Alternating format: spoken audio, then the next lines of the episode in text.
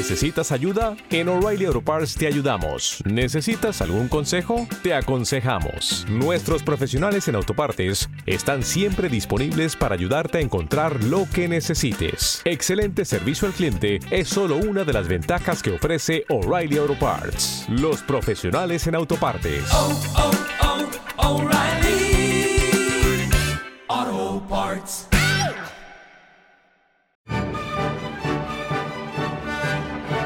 Clásica FM. La clásica está de moda. La mal llamada música clásica se asocia casi exclusivamente con un territorio, Europa, y con suerte algunos territorios del continente americano, a pesar de que la producción musical no cesó en ningún momento de la historia a lo largo y ancho del mundo, respondiendo desde luego a distintos estilos e inspiraciones. Hoy viajamos a las antípodas de Europa para conocer la música creada en un territorio lejano, pero con una enorme influencia del viejo continente, cuyo sonido y autores, sin duda, son mucho más que Mozart.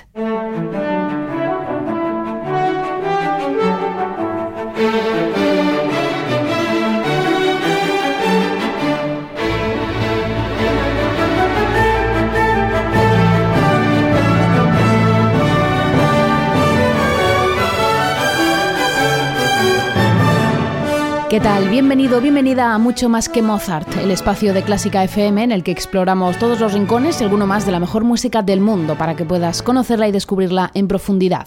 Hoy hacemos la maleta y nos preparamos para un largo viaje hacia un territorio que puede parecer improbable en términos musicales. Hoy en Mucho más que Mozart, Australia.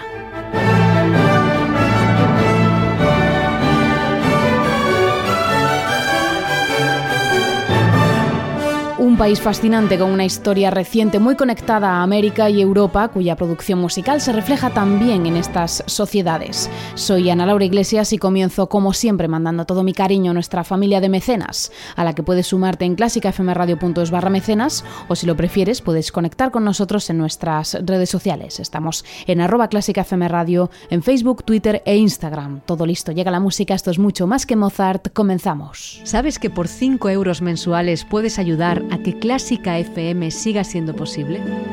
No controlamos tus datos, no te pedimos ninguna permanencia y te ofrecemos regalos y contenido premium.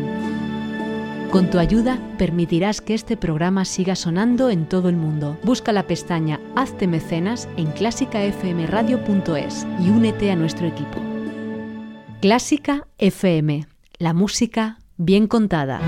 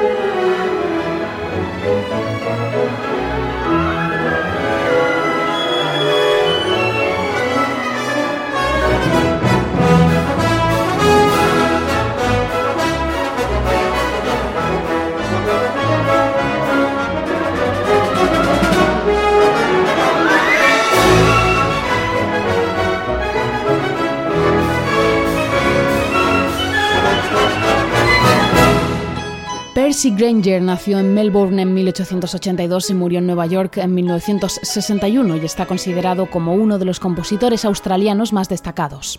Se formó en Europa, donde entabló amistad con Edward Grieg y Frederick Delius y desarrolló un profundo interés por la cultura nórdica, así como por la británica, ya que es especialmente conocido por su trabajo de divulgación de música popular inglesa.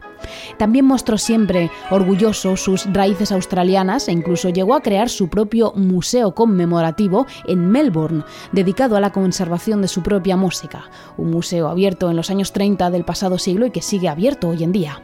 Granger rechazó las formas tradicionales como la sonata o la sinfonía en favor de la composición de miniaturas y pequeñas piezas en las que se cuelan todo tipo de influencias, que abarcan desde los madrigales italianos renacentistas hasta la Segunda Escuela de Viena, dando como resultado un catálogo variopinto, experimental y terriblemente imaginativo.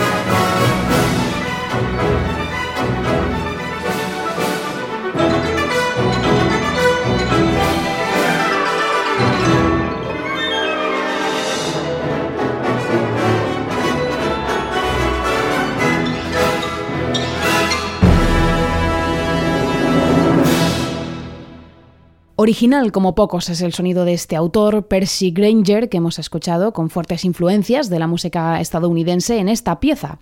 Era su suite de 1916, In a Nutshell, en una cáscara de nuez, una pieza con fuerte influencia popular, en concreto este era su cuarto movimiento, marcha de los mascadores de chicle, en alusión a cómo se conoce a los nativos del estado de Victoria, en Australia, por su supuesta afición en verano a masticar hojas de eucalipto para mantenerse frescos. Era en cualquier caso la versión de la orquesta de la ciudad de Birmingham con Sir Simon Rattle de esta In a Nutshell de Percy Granger. En nada seguimos con mucho más que Mozart, pero antes déjame contarte que ya tenemos con nosotros la nueva tote bag de Clásica FM un regalo exclusivo solo para mecenas. Es una bolsa de tela 100% orgánica con un diseño totalmente único y que ya compartimos todos los que formamos parte de esta familia. Con la colaboración de Sitaclo y el diseño de Courtiers con los dibujos de Beethoven, Haydn, Brahms, Bonis o Ascot, no vas a encontrar un producto más original y más exclusivo para llevarte contigo. Si quieres que sea tuya, hazte mecenas en nuestra web clásicafmradio.es y te la enviamos a casa. Son 5 euros mensuales Puedes anularlo cuando quieras y gracias a tu apoyo podemos seguir contándote la mejor música del mundo. Llévate tu bolsa de tela y forma parte de la familia de Clásica FM. Y ahora sí, continuamos con Ana Laura Iglesias en Mucho más que Mozart. Y vamos ahora a conocer a otra compositora nacida en Melbourne. Es Peggy Glanville Hicks, que vivió entre 1912 y 1990 y fue otra de las personalidades más destacadas de Australia.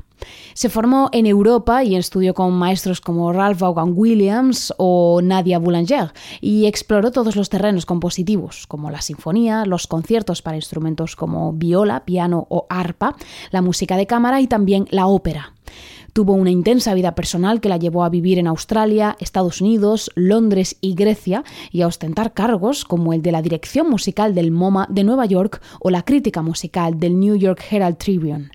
Vamos a conocer su peculiar estilo cargado de guiños folclóricos a su tierra natal con su concierto etrusco para piano y orquesta, escrito en 1954 y con un lenguaje cargado de luz, una base rítmica muy marcada sobre la que discurren las alegres y enérgicas melodías. Escuchamos el primer movimiento, Promenade, de este concierto etrusco para piano y orquesta de Peggy Glanville Hicks, en versión de Keith Jarrett al piano junto a The Brooklyn Philharmonic Orchestra.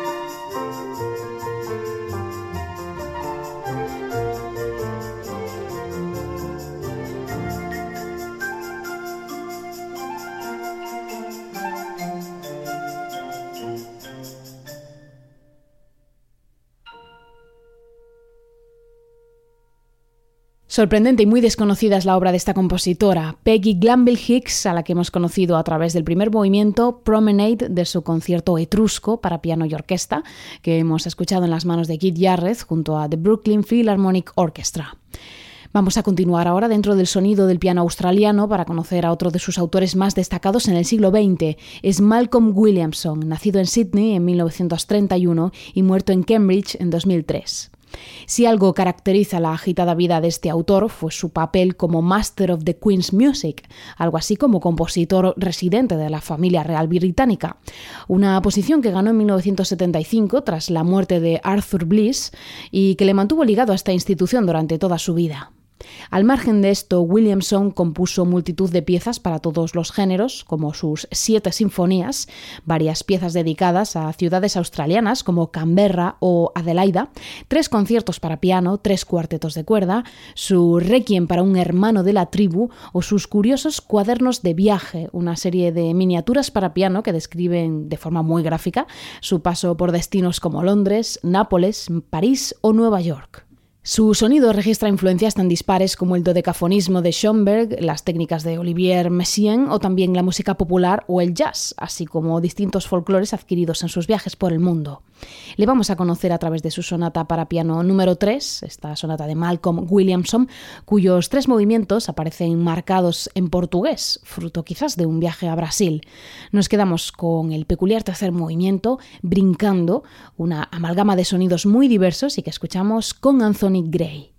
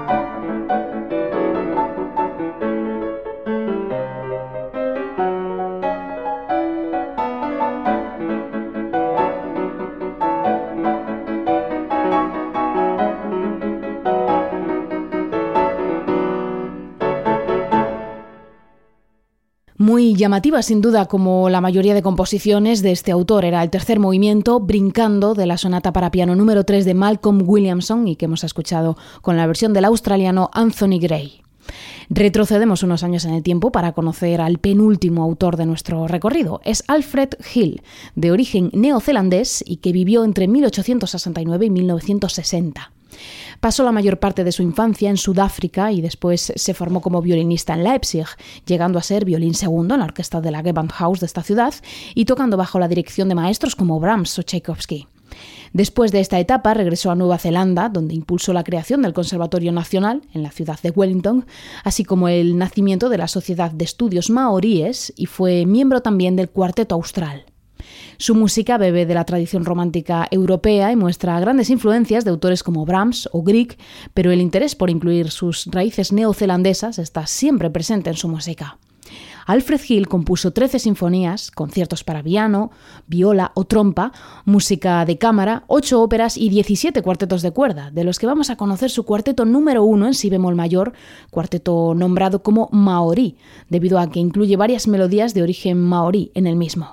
Lo comenzó durante sus años en Leipzig, pero fue a su vuelta a Nueva Zelanda cuando incluyó los motivos maoríes que se escuchan en el segundo y tercer movimiento, y así lo vamos a escuchar en este segundo movimiento, Guayata, del cuarteto número uno en si bemol mayor de Alfred Hill, y para ello nos quedamos con la versión del Dominion String Quartet.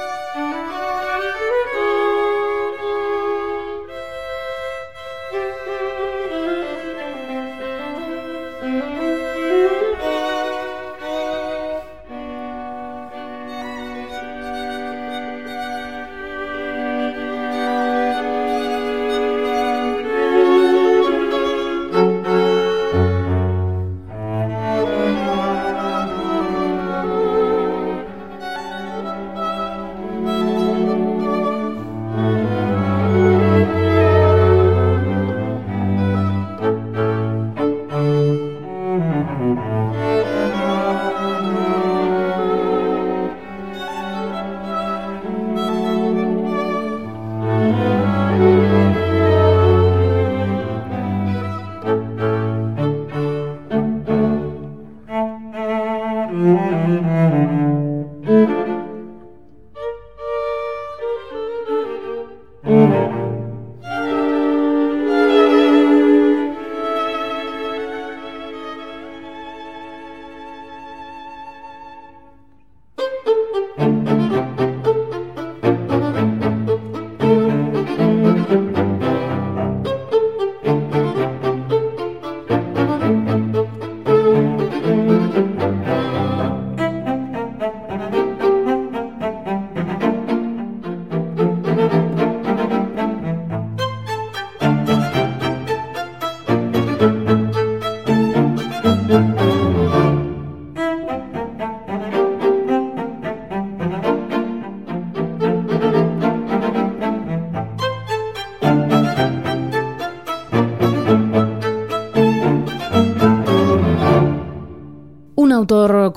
y muy interesante catálogo sin duda Alfred Hill. Este era el segundo movimiento, Guayata, de su cuarteto número uno en si bemol mayor, que hemos escuchado con el Dominion String Quartet.